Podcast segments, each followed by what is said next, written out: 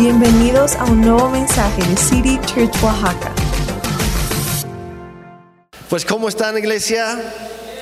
Qué bueno, qué bueno. Dios es bueno, Dios es fiel en todo momento y hemos, hemos, hemos estado experimentando tanto su, su bendición como su presencia como obviamente también los ataques del diablo, porque el, diablo no está contento con lo que Dios está haciendo, pero no hay nada que él pueda hacer para estorbar los planes de Dios. ¿Cuántos lo creen?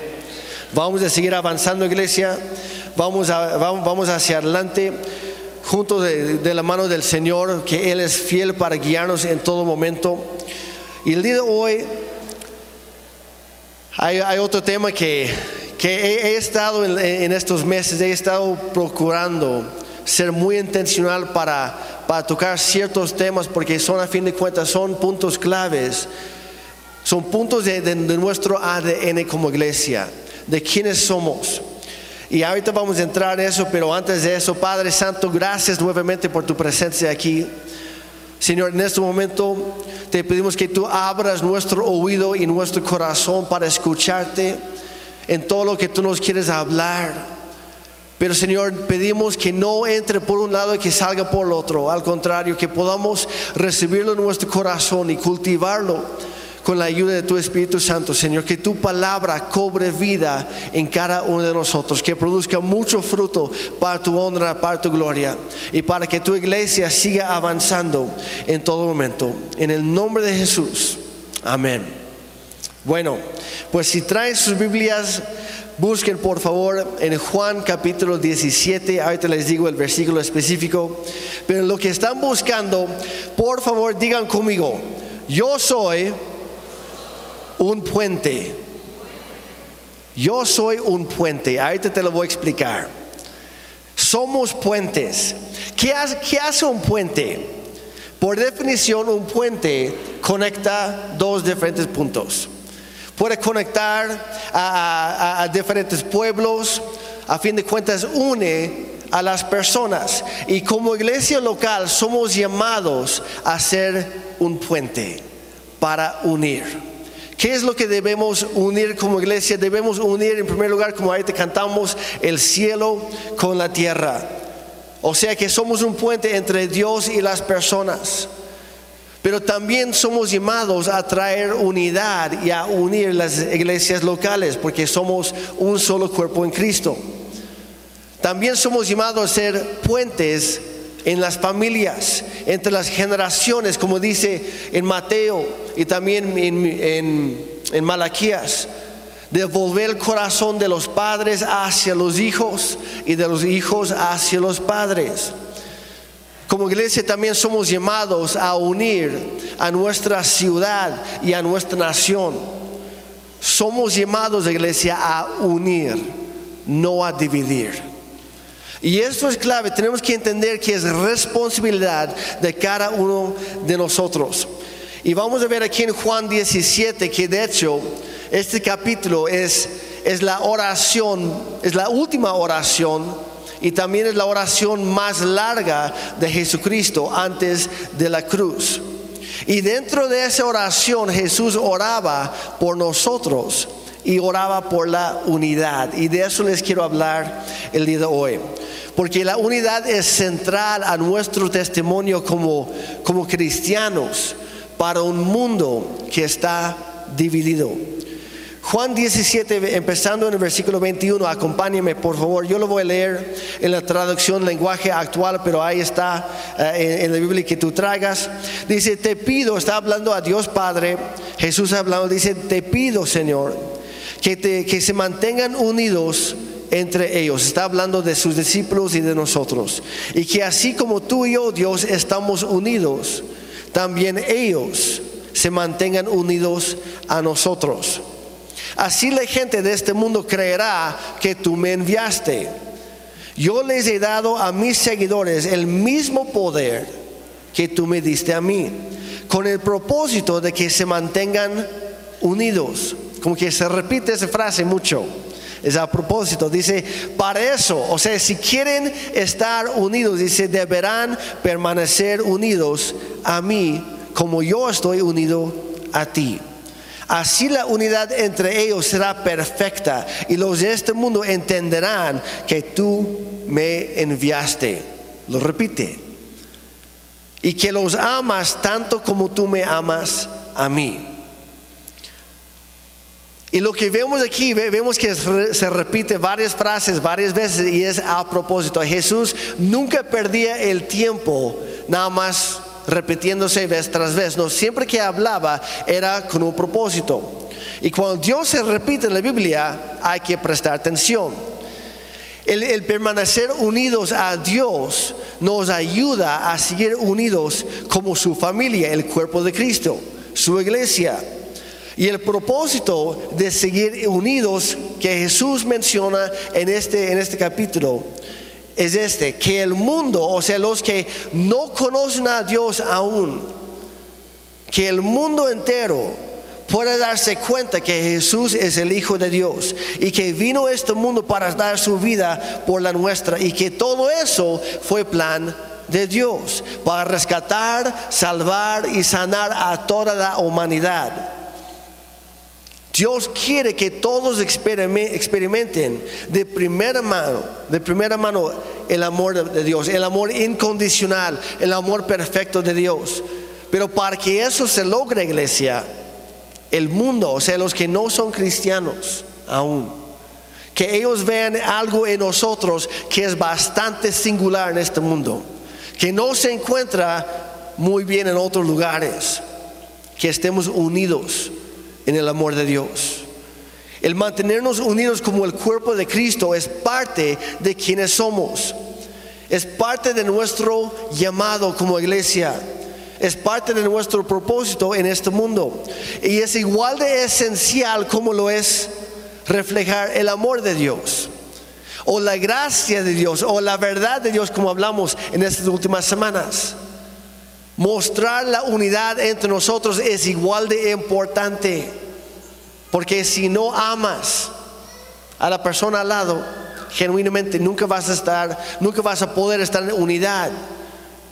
Dice en, eh, en Amós 3:3 dice, ¿acaso dos podrán caminar juntos si no primero se sienten a conversar, a ponerse de acuerdo? ¿Y cuánto cuesta a veces ponernos de acuerdo con algunas personas que nos caen de requete mal? Es la verdad. Pero ¿qué está diciendo Jesús aquí? Dice, si ustedes están unidos, los de afuera, los que no forman parte en este momento de la iglesia, ellos van a ver algo en ustedes que van a querer. Va a ser algo agradable, algo atractivo. Pero si no hay unidad entre nosotros, ¿qué va a ver el mundo? Lo mismo que ellos ya tienen. Divisiones, pleitos, comparaciones. ¿Y para qué quieren más? La iglesia tenemos que ser diferente. Tenemos que ofrecer algo al mundo que ellos no tienen. No puedes escoger una parte o el otro, como decía la semana pasada. No, pues ah, yo, soy del campo de la verdad. Ah, no, pues yo soy del campo de la gracia. No, son las dos cosas trabajando en conjunto. Es lo mismo con el amor, el perdón y la unidad. Es todo o nada. De nada nos sirve crecer en un área si no estamos creciendo en los demás. Y si no le entramos a todo, pronto o tarde vamos a estancarnos en nuestra fe y vamos a limitar lo que Dios podrá hacer en y a través de nuestra vida, tanto como individuos como como iglesia. Y cuando estudias las oraciones que hizo nuestro Señor, te das cuenta que Él, como ya dije, Él siempre era muy intencional con sus palabras. No eran simplemente vanas repeticiones como, como hacía la gente religiosa de su día. Siempre había un enfoque específico cuando, cuando Jesús oraba. Había un porqué detrás de todo lo que hacía y todo lo que decía. Por ejemplo, en, su oración más famosa, la, la, que conocemos hoy en día como el Padre Nuestro, que a lo mejor la gran mayoría o muchos por lo menos ya saben de memoria, pero ¿cómo empieza? ¿Alguien se acuerda? Dice Padre nuestro, ahí está en el, nombre, en el título. Padre nuestro que estás en el cielo, que sea siempre santo tu nombre. Y lo primero que hace es dar lugar a Dios Padre, reconocer dónde está Él en el trono y que nosotros no lo estamos ahí. Pero en sí, ¿cuál es la primera petición que hace Jesús? ¿Qué es la siguiente línea en esa oración? Que tu reino venga pronto, justo lo que acabamos de cantar. Y su clamor de Jesús es que se una el cielo con la tierra, que el reino de Dios se, se, extienda y se establezca por todos lados y incluya a todas las personas. Y el mensaje que Jesús predicaba y que también los apóstoles predicaban era, el reino de los cielos está cerca. Arrepiéntanse de sus pecados, acérquense a Dios y Él se acercará a ustedes. Ese fue el mensaje. Y Matthew Henry, el gran comentarista de la Biblia, escribió lo siguiente en cuanto a esta oración. Dijo, la frase que tu reino venga pronto significa que el Evangelio sea predicado y aceptado por todos. Que todos reconozcan a Jesucristo como Salvador y Supremo Rey, o sea, como Señor. Que el alcance de la iglesia se extienda, que el reino de este mundo se convierta en el reino de Cristo. Y que cada persona en este nuevo reino viva una vida transformada por y para su gloria. Y Jesús dijo, esto solamente va a suceder si siguen en unidad perfecta. Si viven, si viven vidas en armonía. Entonces, ¿qué, ¿qué podemos hacer en nuestro día a día para que su reino venga pronto, que venga a nosotros? Pues para empezar, hay que tener la actitud de Cristo. ¿Cuál fue? Es vivir de acuerdo a la siguiente frase en el Padre nuestro que es que se cumpla tu voluntad en la tierra como ya se cumple en el cielo. Es la misma oración que Jesús hizo justo antes de ser arrestado en el huerto de Getsemaní, antes de la cruz. Dijo, Padre, me gustaría que hubiera otra manera. Me gustaría no tener que llegar a la cruz. Si es posible, Señor, que que esta copa amarga pase de mí, que yo no tenga que tomarla. Y luego dijo, pero que no se haga lo que yo quiero, Dios, sino lo que tú quieres. Que no se haga mi voluntad, sino que se haga la tuya. ¿Cuál es la voluntad de Dios? Antes que cualquier otra cosa, ¿alguien sabe cuál es la voluntad de Dios? De acuerdo a Romanos es buena, perfecta y agradable, pero ¿qué es? ¿Alguien sabe?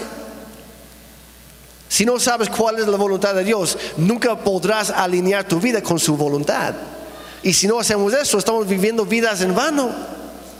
La voluntad de Dios, antes que otra cosa, es que todos lo conozcan por medio de Jesucristo y que sean salvos.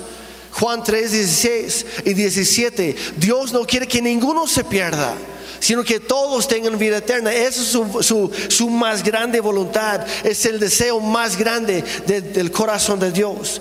Pero la salvación no solo se trata de ti y de mí, la salvación se trata de todos, porque hay un mundo entero que Dios quiere salvar.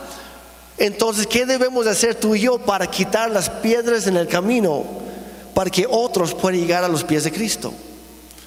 ¿Qué tenemos que hacer tú y yo? ¿Qué tenemos que estar dispuestos a hacer o a cambiar para que el mundo entero pueda ser salvo? Que no haya estorbos. Pues la Biblia menciona varias cosas. Hay muchas más, yo voy a mencionar unas, unas cuantas rápidamente, pero si le atino al tuyo, no soy yo, no te enojes con el mensajero, es la palabra de Dios.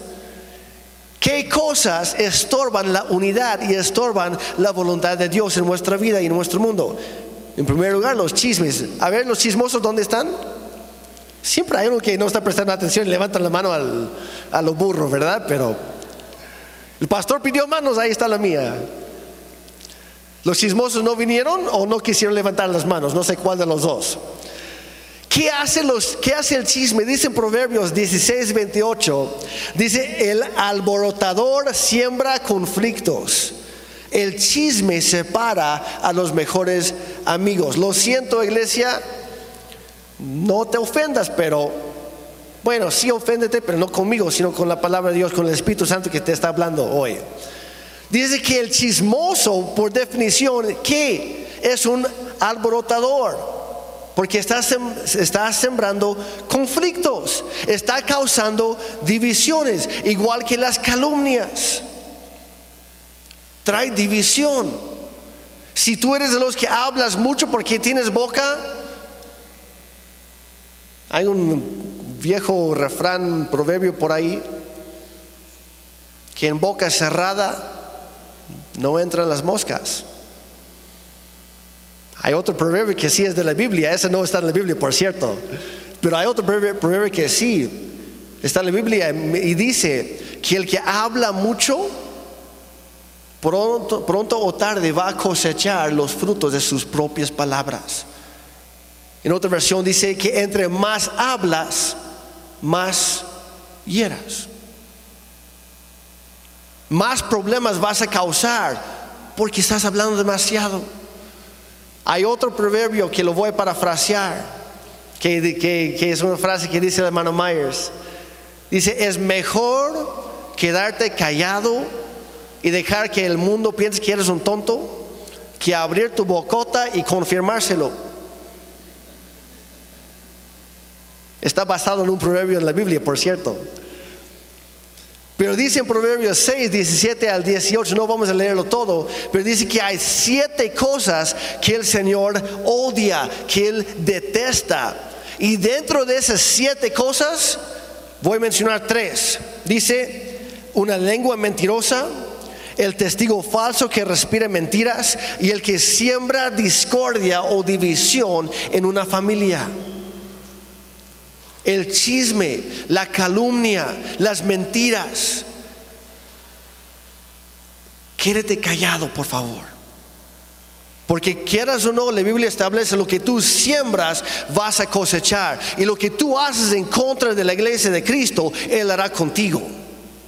Hay mucha gente que habla demasiado y no saben que están sembrando división para su propia familia y destrucción para su propia familia porque están sembrando división y destrucción en la familia de Dios.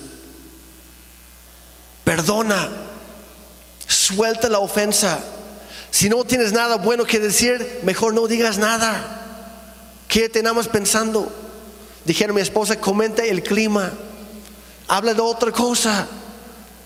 Pero no por hablar mucho vas a terminar cosechando también lo mismo tengamos cuidado con lo que hablamos. Otra cosa que trae división son las comparaciones. Y aquí no, no voy a poner un versículo, voy a poner una frase que encontró de un gran autor, Mark Twain, que dijo lo siguiente, dijo, la comparación es la muerte del gozo. La comparación es la muerte del gozo. ¿Quieres saber por qué andas deprimido muchas veces? Porque andas bajoneado, porque andas todo triste, porque pasas demasiado tiempo en redes sociales. Y sin darte cuenta, estás comparando tu vida miserable, en tu opinión, la estás comparando con las vidas perfectas que son con filtros, que no son montadas, son falsedades, pero estás comparando con una mentira. Con razón estás deprimido, es que yo no tengo una casa así, pues ni ellos se pararon enfrente, se tomaron el selfie. Y tú te lo creíste. No, es que yo no tengo un, coche como, el que sale ahí con ese cuate que está así. No es suyo. Y si lo es, probablemente está en la deuda hasta, hasta la frente. Y tú, ah, yo quisiera tener su vida. No es cierto. Si realmente supieras cómo es su vida, no la quisieras tener. Pero nos autoengañamos, ¿por qué? Porque las comparaciones matan nuestro gozo. Gózate, conténtate con lo que Dios te ha dado. Y vas a darte cuenta, entre más te enfocas en lo que no tienes, más te llega la depre. Pero entre más te enfoques en lo que sí Dios te ha dado, te vuelves una persona más agradecida y la gratitud trae la bendición y el gozo del Señor. Otra cosa ya mencioné, las ofensas. Hay que perdonar y hay muchas otras. Pero el punto en todo esto es por qué Dios detesta, por qué Dios odia estas cosas. No que Dios es un Dios de amor. ¿Cómo es que Dios puede odiar algo? Claro que sí. Dios odia el pecado, porque el pecado, de acuerdo a Romanos, al libro de Romanos, el pecado produce muerte en nosotros. Por eso Dios odia el pecado. Pero hay otras cosas que también Dios odia porque están dañando, están matando a su familia que somos nosotros. ¿Por qué Dios detesta estas cosas? Porque nos dividen, nos separan. Siempre cuando Dios dice algo en su palabra, no solamente para dar una regla, es para enseñarnos un principio basado en su persona. Porque Dios ama la, ama la unidad y odia las cosas que traen separación y división? ¿Alguien sabe? Porque Dios es un Dios triuno, tres en uno, y en Él hay perfecta unidad. Y Dios quiere que la iglesia sea un reflejo fiel de quién es Él. Que el mundo vea en nosotros lo que ellos no, no tienen o han buscado en los lugares equivocados. Entre Dios Padre, Dios Hijo y Dios Espíritu Santo no hay contiendas, no hay pleitos, no hay comparaciones, no hay chismes, no hay divisiones. No es una competencia de quién se ve mejor o quién hace más. Al contrario, ¿qué dijo Jesús? Dice a sus discípulos, dijo, me es necesario que yo me vaya. Porque quiero, el, el Padre quiere mandarles a alguien todavía que es mejor. ¿Cómo que mejor que Jesús? Si Él murió por nuestro pecado y sin, sin, su sacrificio no serviría lo demás. Pero ¿qué dijo Jesús? El que viene después de mí, el Espíritu Santo, les conviene a ustedes. Porque en este cuerpo humano estoy bastante limitado. No puedo estar con todos al mismo tiempo, pero el Espíritu sí. Les conviene. Y Jesús se hizo a un lado para que el Espíritu Santo llegara. Perfecta unidad. Al mismo tiempo Jesús decía, yo no digo nada al menos que escucho el Padre decírmelo a mí. Yo no voy a, ninguna parte al menos que Dios Padre me está guiando. Yo no hago nada al menos que veo al Padre hacerlo primero. ¿Qué está haciendo? Reconociendo la importancia de, los, de las otras dos partes en la Santa Trinidad. ¿Y cómo andamos nosotros muchas veces? No, es que supieras cómo anda ese cuate, no hombre, te tendrías más cuidado con él. Yo por otro lado soy bien santo.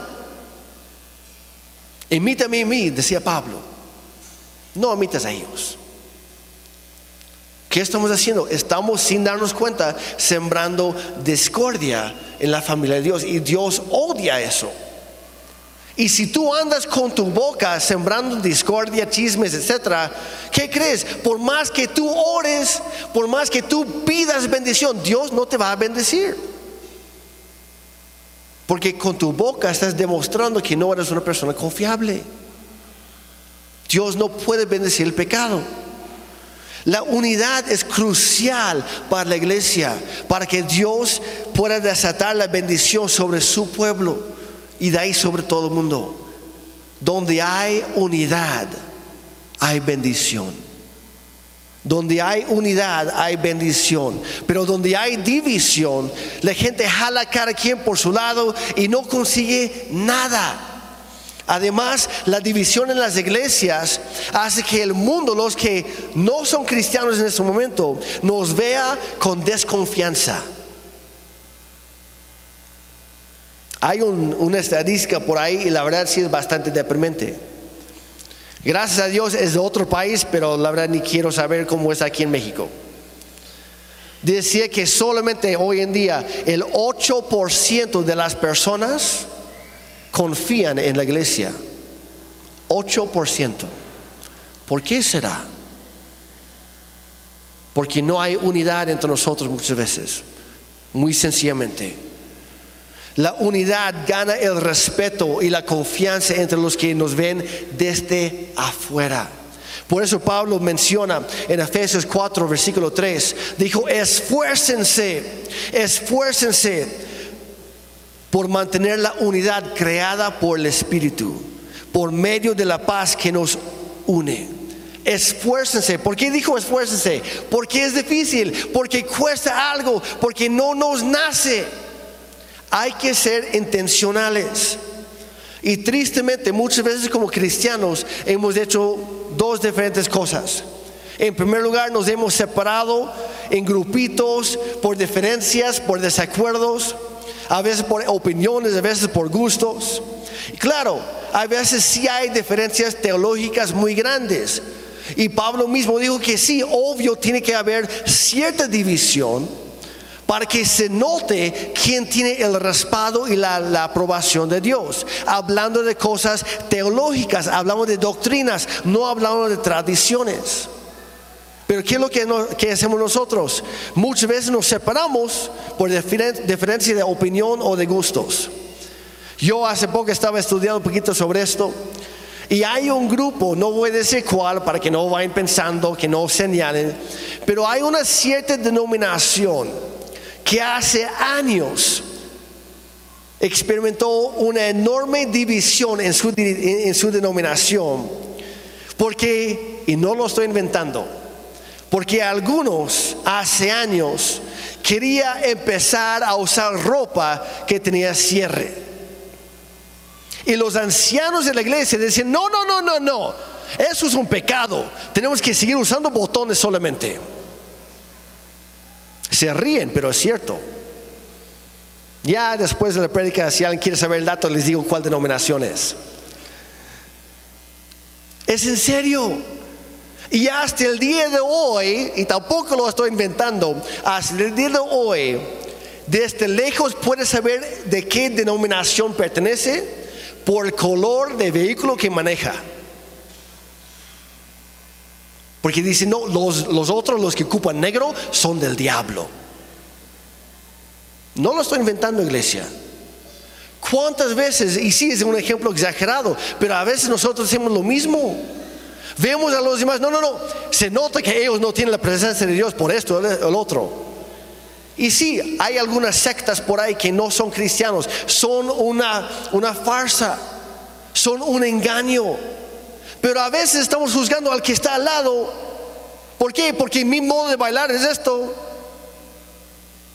O tal vez es, esto. Mientras que está aquí al lado, está por todos lados y estamos criticándole. No, es que trae algo raro, trae hormigas en el pantalón. No, tiene el gozo del Señor. Tú también contágiate un poco con eso. Deja de criticar a los demás y trabaja en unidad. A lo lo que está haciendo Dios en la otra persona no es lo que tú necesitas, pero respeta el proceso y la obra del Espíritu Santo. A veces nos portamos mucho como niños, egoístas, que queremos todo a nuestra manera en lugar de buscar el bien de los demás. Requiere madurez para buscar el bien de los demás. Un niño por naturaleza es egoísta y hay muchos cristianos, niños por ahí no lo voy a citar en la Biblia, pero Pablo también en varias ocasiones, también en el libro de Hebreos, habla de cristianos bebés que desde hace mucho ya deben ser maduros y deben ser maestros, pero no han crecido porque siguen con sus niñerías, con sus tonterías, con sus críticas, con sus chismes. Y el pensar que no somos, entre comillas, como aquellos, siempre lleva a la división. Es por eso que y quisiera estar inventando este dato, pero tampoco es verdad. Es por eso que hoy en día hay aproximadamente 45 mil diferentes denominaciones o grupos cristianos a nivel global. ¿Cuál fue la gran oración de Jesús en Juan 17? Dios, que sean 45 mil. Esa fue su oración. Que sean uno un solo cuerpo unido, una sola familia unida, que sean uno como tú y yo somos uno. Iglesia, algo estamos haciendo mal. La verdad lo estamos, híjole. cuando el mundo nos vea como 45 mil diferentes grupitos, ¿en donde hay unidad? Dice, no, si en mi, en mi, familia somos siete y hay ocho divisiones, ¿para qué quiero ir a la iglesia? Ellos están peor que nosotros. Hay que ser intencionales, iglesia, en todo esto. Hay que esforzarnos, como dijo Pablo, a estar unidos. Nos hemos separados para estar con quienes nos sentimos afines o a gusto, en lugar de aprender a llevarnos bien con todos. Hay que celebrar las diferencias que nos hacen únicos. La otra cosa que hemos hecho muchas veces es que hemos tratado de, borrar la, identidad de los individuos y meterlos a todos en el mismo molde. Pero Pablo no dijo que sean todos iguales, no, dijo que sean todos unidos. Porque tú tienes algo que yo no tengo, que yo necesito, y viceversa. Yo te necesito a ti y tú a mí, y ambos necesitamos al otro. Necesitamos a los demás. Debemos optar por enfocarnos en aquello que nos une, en trabajar juntos y en edificar juntos el reino de los cielos aquí en la tierra. Es por eso que como iglesia de CCO, de convivencia, estamos sembrando en las demás iglesias. Por si no lo saben, esa es la razón por la cual cada domingo en el tiempo de oración a las nueve y media, vente esa oración. Estamos orando específicamente no solo por la reunión aquí o en línea, Oramos también por la reunión que otra iglesia local con quienes no tenemos ninguna afiliación, que la presencia de Dios también llegue ahí. Oramos y bendecimos a sus pastores. De la misma manera oramos y bendecimos a los pastores en las misiones, porque somos un solo cuerpo. Por eso nos encanta, como ahorita decía Ana, de sembrar material para niños o recursos para los pastores o, capacitación o lo que sea. ¿Por qué? Porque queremos fortalecer el cuerpo de Cristo. Perdóneme, pero la iglesia es mucho más grande que esta iglesia local.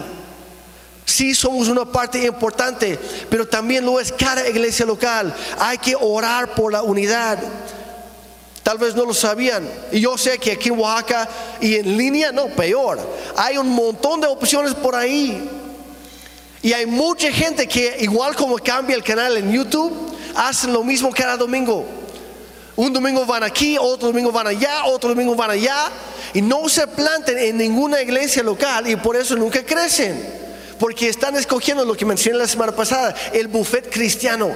Esto me gusta, no me gusta el otro y andan con puros postres. Pablo dijo, ustedes por mucho tiempo han estado tomando leche espiritual, ya es para que estuvieran comiendo carne, algo más, algo más macizo. Hay otro por ahí que tiene una dieta espiritual de puras donas, ni leche ni carne. Y escuchen solamente lo bonito, lo que les gusta. Y, se vuelve básicamente un curso de autoayuda. Eso no es la iglesia. Dios te va a retar a crecer. Pero tienes que trabajar en unidad, tienes que plantarte lo suficiente tiempo para que Dios trabaje contigo. Hay lugares, hay muchas regiones y países en el mundo donde ser cristiano es ilegal. Y cuando visitas alguna de esas zonas, alguna de esas regiones o pueblos, ¿qué encuentras? Que en medio de la persecución hay una sola iglesia. No hay 100 opciones, no hay 45 mil opciones, hay una. O estás o no estás.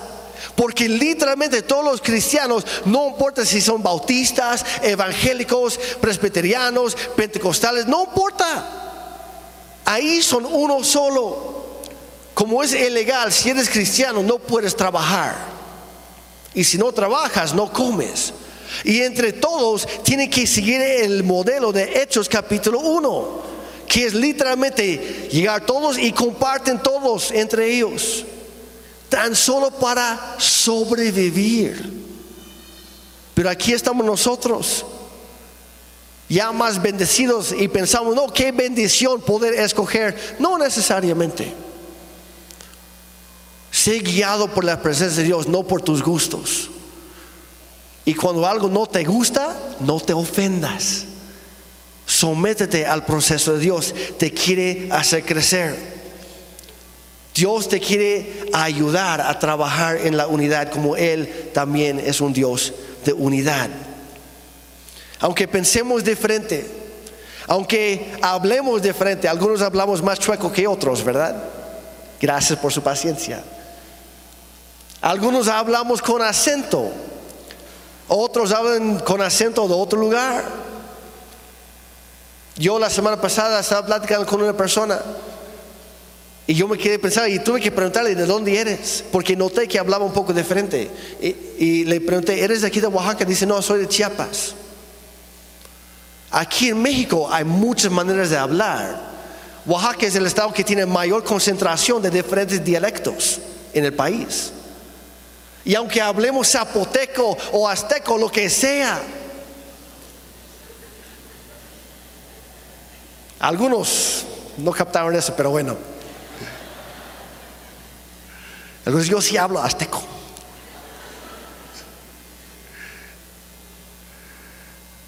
No importa lo que hables o cómo hables. Voy a pisar más, más callo porque puedo. No importa cómo votes. No importan tus gustos musicales. Yo sé que hay algunos, no, no, no. El reggaetón es del diablo, sí, muchos sí. Pero también hay, hay reggaetón cristiano, redimido y glorificado por el Señor. A mí me gusta de todo, pero literal hay divisiones en la iglesia, hay diferentes denominaciones por el tipo de alabanzas que ponen. Cuando toda la música en su origen fue creado por Dios. ¿Quiénes somos nosotros para decirle a Dios, no, tú no puedes usar ese tipo de música porque a mí no me gusta? Dios es Dios, Él puede hacer lo que Él quiere. Sí, todos tenemos diferentes gustos de comida, de la moda, de cómo nos vestimos o lo que sea, pero hay algo que nos mantiene unidos. Hay que esforzarnos en estar unidos como iglesia y así vamos a poder demostrarle al mundo algo que ellos necesitan.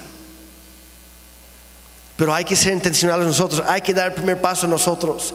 El mundo no se va a acercar a Cristo hasta que vea una iglesia unida. Y es por esa razón que Jesús oró de esta manera. Obviamente donde hay unidad, Dios envía su bendición. Entonces, ¿cómo puedes ayudar a mantener la unidad? Ya entrando a lo práctico. En primer lugar, ora por los demás. Porque cuando oras por alguien, estás desarrollando un amor genuino, una pasión por esa persona, por su alma. Por eso dijo Jesús, bendice y ora por quienes les persiguen a ustedes. Ora por ellos, porque entre más oras por una persona, más carga vas a tener por su alma y más intencional vas a ser cuando tratas o hablas con esa persona. Y cuando digo ora, no hablo de Señor, trata con él porque es un patán. No. Señor, que descubra tu amor por él o por ella. Y ser intencional en lo que hacemos. Ya mencioné, por eso que oramos por otras iglesias y las misiones, porque no estamos criticando, no nos estamos comparando con ellos, no es una competencia de quién tiene más, ni en las redes sociales, ni en su reunión principal, no es una competencia. Somos un solo cuerpo en Cristo. Y voy a decirles algo, iglesia, y lo digo de todo corazón, si te topas con un pastor, que se atreve a decir, ¿sabes qué? Si te vas de mi iglesia, Dios te va a maldecir porque aquí, solamente aquí tenemos la pura verdad. ¿Sabes qué? Te está engañando, te está mintiendo. Porque nadie tiene una doctrina totalmente perfecta. Nadie tiene un monopolio sobre la verdad de Dios, solamente Él lo tiene. Hay que tener mucho cuidado, porque cuando entramos y, prestamos oído a esas cosas, nos volvemos orgullosos cristianos orgullosos y el orgullo estorba la gracia de Dios. Nosotros no somos, dijera por ahí, no somos la última Coca-Cola en el desierto. Gracias a Dios que hay muchas iglesias aquí en Oaxaca. Gracias a Dios para poder alcanzar a todo tipo de persona. Porque todos necesitamos ser salvos. ¿Qué más puede ser? Pues ven a la oración que ya mencionamos este viernes que va a haber. Y también la oración cada domingo. La verdad, iglesia, me gustaría ver más, más personas a las nueve y media orando. Qué bueno que vienes para la alabanza, qué bueno que vienes para la prédica. Ven para la oración también. Aparta un tiempo, sé intencional con tu tiempo. Porque es en esos momentos que te vas a encontrar con la, la presencia manifiesta de Dios. Porque vienes para dar, no solo para recibir. Y también sé parte de los grupos conexión, que esta semana ya, ya empiezan todos los demás grupos. Conoce a otros, entabla amistades con ellos. Haz que esta casa sea tuya. Que, que, otros te conozcan a ti, que tengan la oportunidad de hablar a tu vida, de animarte, de levantarte cuando te caes, de buscarte cuando te pierdes, de por ti cuando faltas. Haz que esta casa sea tuya. Involúcrate porque siempre vas a cuidar lo que es tuyo. Cuando tú te comprometes con una iglesia local, estás provocando la unidad y cuando escuches un chisme, ¿qué crees? No vas a ser de los chismosos que abren más su oído. Vas a decir, ¿sabes qué? Ni soy parte del problema, tampoco de la solución. Bíblicamente, ve a arreglar tus asuntos con esa persona. Ya que lo hayas hecho, ahí sí búscame. Y hasta aquí llegó el chisme. Ya no más. Estamos desarrollando madurez. Estamos desarrollando unidad. A fin de cuentas, tenemos que hacer como iglesia, tenemos que hacer que el Evangelio sea atractivo para un mundo incrédulo, pero no al rebajar o minimizar el mensaje de Cristo, sino vivirlo cada día en nuestra vida, donde sea que, nos encontremos, en todo momento, con quienes estemos. Hay que predicar con nuestra vida es tomar la decisión consciente de decir, a partir de este momento que haya nada en mí, ni mis palabras, ni mis actitudes, ni mis acciones, ni mis prejuicios, ni mis ambiciones ah, personales, ni mi orgullo, que nada en mí sea un estorbo para que las demás personas puedan llegar a conocer a Cristo. Es decir, Dios trata conmigo primero. Así como estoy orando por fulano de tal que me cae requete mal. Tú sabes quién es, Señor. Pero Señor, primero trate conmigo. Porque si ando con esa actitud es porque hay algo mal en mí. Empiece conmigo, Señor. Ayúdame a mí. Que entre más nos conozcan a nosotros, más sean atraídos a conocer a Cristo quien vive en nosotros. Iglesia, ese tiene que ser nuestro mayor, nuestro más grande afán en la vida. Porque Dios quiere que todos sean salvos y ha puesto a su iglesia, a ti y a mí en esta tierra para que eso suceda. Somos parte de su plan. La iglesia existe para invitar a todo el mundo a entrar al reino de los cielos. Dice Lucas 14. 16 en adelante, Jesús respondió con la siguiente historia, no lo voy a leer todo, pero ahí está en la de la Biblia. Dice, un hombre preparó una gran fiesta y envió muchas invitaciones. Cuando el banquete estuvo listo, envió a su serviente a decirles a todos los invitados, vengan, el banquete está preparado. Pero todos comenzaron a poner excusas. Y la verdad cuando lees los siguientes versículos vas a encontrar unas excusas muy buenas, muy buenas, por el trabajo, por la familia, por muchas cosas, muchas cosas importantes. Pero si sigues leyendo te das cuenta que ninguna excusa fue válida, ninguna excusa fue aceptada. ¿Qué excusas has estado usando tú? ¿Cuáles, cuáles ofensas has estado guardando en tu corazón que no te, que no te permite perdonar? ¿Qué cosas sigues aferrándote a ellas en lugar de soltarlas en manos de Dios? ¿Cuáles críticas has estado resguardando en tu corazón hacia los demás? Es momento, iglesia, para cambiar, de dejar al lado nuestras excusas, porque las excusas siempre nos van a robar la bendición de Dios en nuestra vida. Vamos a saltar al versículo 21. Dice, el sirviente regresó y le informó, e informó a su amo lo que lo- los demás le habían dicho. Su amo se puso furioso y le dijo, entonces ve rápido por las calles y los callejones de la ciudad, invita a los pobres, a los lisiados, a los ciegos y a los cojos. Después de hacerlo, el sirviente informó, todavía queda lugar para más personas. Entonces su amo dijo, Ve por los senderos y detrás de los arbustos y a cualquiera que veas, el que sea, el que sea, todos, que no falte nadie, el que quiera que venga, así como esté, que venga, dice, insístele que venga para que la casa esté llena. En otra versión esa frase dice, Dios hablando, quiero que mi casa se llene. Ya casi voy terminando. Pero piensa por un momento, ¿qué puedes hacer tú para que esta casa se llene? Obviamente tienes que plantarte tú primero. Porque si eres de los que hoy te invito el domingo, por cierto, yo no voy a estar, pues tu invitación como que no sirve de mucho, ¿verdad? O el día que, el día que se le ocurra venir y si tú no estás, y lo digo porque me ha pasado, que personas me han buscado a mí y me han dicho, oye, pastor, ¿no ha visto usted a fulano de tal? Porque me invitó hace tres semanas y no lo encuentro. No lo estoy inventando, es- es realidad, es verdad.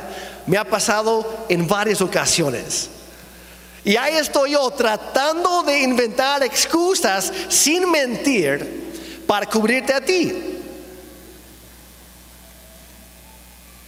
Plántate, involúcrate, sé parte. Que tu invitación sea abierta. Sabes que el día que tú vayas con los hombres los martes, con las mujeres el viernes, en línea, en los grupos conexión, los domingos, el día que, que se te ocurre ir, me vas a encontrar. Porque yo no me voy. Estoy trabajando en la unidad. Y mi vida, lo que yo hago, sí importa. Iglesia, así tenemos que estar todos. Yo sé que a lo mejor estás pensando, Jeremy, para ti es fácil eres, el pastor. Tú tienes que estar. Es, sí, es cierto.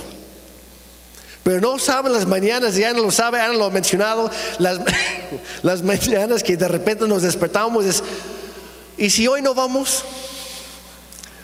Si hoy nos quedamos y vemos la reunión en línea nada más, qué cómodo es. Hay algunos que extrañan la pandemia, ¿verdad? Pero la comodidad siempre será el mayor enemigo al crecimiento. Comprométete. Sé fiel en tu iglesia. Involúcrate más. Da el siguiente paso y Dios te va a respaldar más. La iglesia está para que el mundo se siente que son bienvenidos a casa. Es la última frase que creo que tengo en la, en la pantalla. Si lo pueden poner, por favor, si es que lo tienen. La iglesia existe para que el mundo se sienta bienvenido a casa. Gracias a Dios, en su mayoría eso ha sucedido aquí en esta iglesia local. Que cuando las personas entran se sienten bienvenidas. Y lo sé porque muchos me lo han, me lo han contado. Pero quiero que tú sepas, este no solamente es una frase que tenemos ahí afuera, es algo real, es algo que, que nos, nos describe, nos identifica. Es el mandato de la iglesia poder decir a cada persona, bienvenido a casa. Bienvenido a casa cuando estás bien y cuando no lo estás. Bienvenido a casa cuando estás en un desierto y también bienvenido, bienvenido a casa cuando estás en la cima de la montaña. Bienvenido a casa cuando me siento como la persona más feliz del mundo. Y también bienvenido a casa. Eres bienvenido a casa cuando te sientes lo peor. Bienvenido a casa cuando tienes todo lo que necesitas. Bienvenido a casa cuando no tienes nada. Bienvenido a casa cuando gozas de buena salud y también cuando acabas de recibir un, muy mal reporte, un muy mal diagnóstico con el doctor. Bienvenido, a casa escúcheme bien, también los que están en línea y las misiones que nos acompañan hoy. Gracias por estar ahí. Eres bienvenido a casa. Estés como estés, te veas como te veas, te sientes como te sientas. Aquí eres y siempre serás bienvenido. Esa es tu casa. Es la familia de Dios. Y tú eres parte de ella.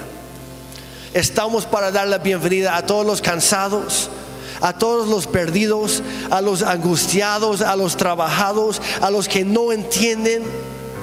Bienvenidos a todos. No importa quién seas, siempre eres bienvenido a casa. Y algo, iglesia, que nos debería marcar. Yo escuché este, esta ilustración de un pastor hace varios meses y me encantó. Y a partir de ahí hemos estado siendo intencionales en cuanto a esto. Que cuando una persona entra a cualquier iglesia local, debería sentir que acaba de entrar a un hotel de cinco estrellas. ¿Qué es lo que ofrece un hotel de cinco estrellas? Aparte de buena comida, que es lo que nos falta, pero estamos trabajando en ello. ¿Qué más ofrece un hotel de cinco estrellas? Ofrece un servicio excelente. Hay personas en las puertas que son las más amables de todo el mundo y te, te saludan genuinamente, amablemente.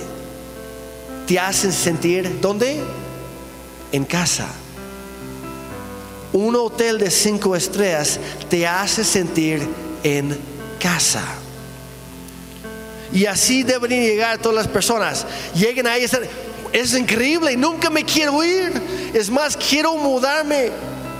¿Cuántos han pasado aquí? Te vas de vacaciones y estás con tu esposa, amor, ¿podemos quedarnos aquí siempre? Y si no regresamos a casa, si nos quedamos aquí, Así debería sentir cada persona que entra, que no quiere volver a su vida anterior, que quiere quedarse en casa, porque hay algo aquí que le encanta. Pero el problema es que, o el reto más bien es que pase el tiempo y hay personas que ya llevan años en esta casa y siguen llegando con la actitud de ser recibido en un hotel de cinco estrellas. La meta iglesia es que este hotel de cinco estrellas, y gracias por esta casa, es hermosa. Ustedes son hermosas, son increíbles. Pero a, nivel individual, gracias. A nivel, qué excelente servicio, gracias Carlos. De cinco estrellas. El reto es que de manera individual, que cada persona dice, sabes que he estado en el lobby de este hotel mucho tiempo y ahora quiero que sea mi casa. ¿Cómo lo haces? En lugar de buscar ser servido, te pones a servir. Así de fácil. Y da, haces para las demás personas lo que alguien más hizo para ti la primera vez que tú llegaste. Eso es lo que haces cuando es tu casa, porque siempre vas a cuidar tu casa. Iglesia, yo te quiero retar hoy haz que este hotel sea tu casa. Crece, toma ese paso, decir, ok, lo he disfrutado, es una bendición para mí, ahora yo quiero ser bendición para los demás. Si alguien en algún momento te sonrió a ti, ahora cambia tu cara de mal, mal genio. Finge si es necesario y sonríele a esa persona ahora esfuérzate a mantener la unidad. ¿Está bien? Ok. Es un cambio de perspectiva y de actitud, de ser servido a empezar a servir a los demás para que ellos sientan que están entrando a ese hotel de cinco estrellas.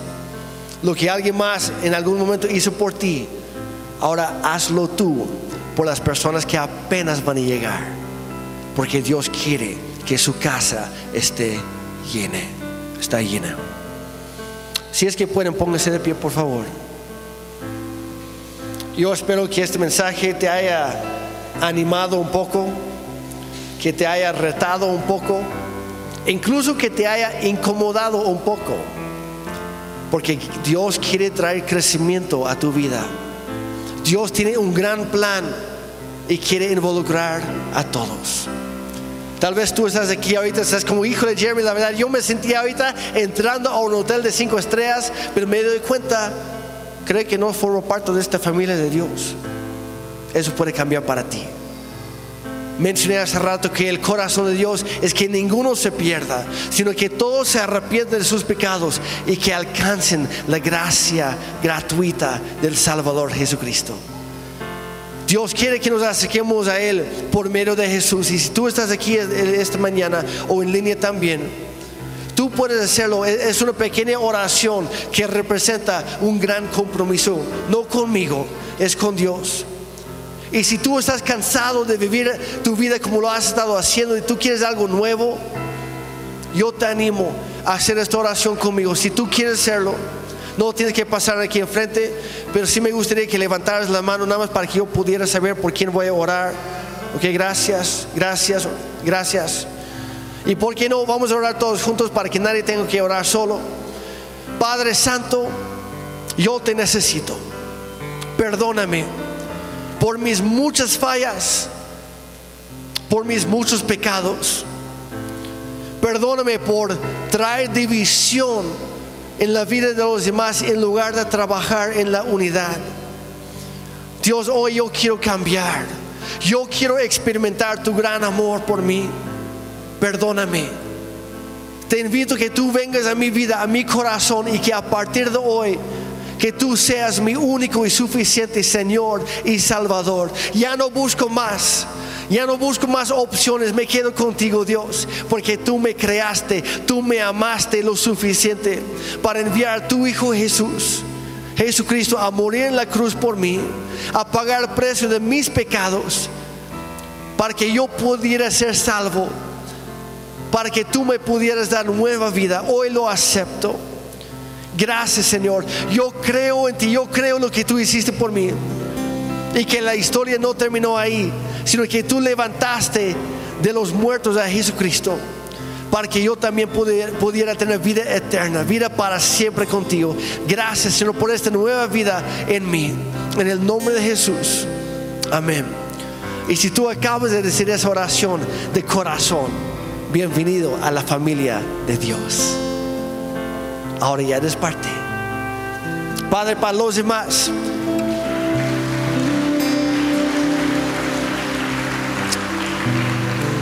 Padre, gracias por lo que tú estás haciendo. Pero también te pedimos que tú trabajes en todos nosotros. Muéstranos aquellas áreas en nuestra vida que no te hemos entregado, que no te hemos rendido aún.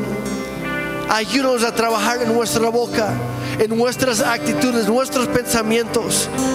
Dios, que en nosotros y entre nosotros haya perfecta unidad como lo hay en ti. Trabaje en mi vida, Señor. Gracias por tu palabra hablada a mí hoy. Ayúdame a crecer.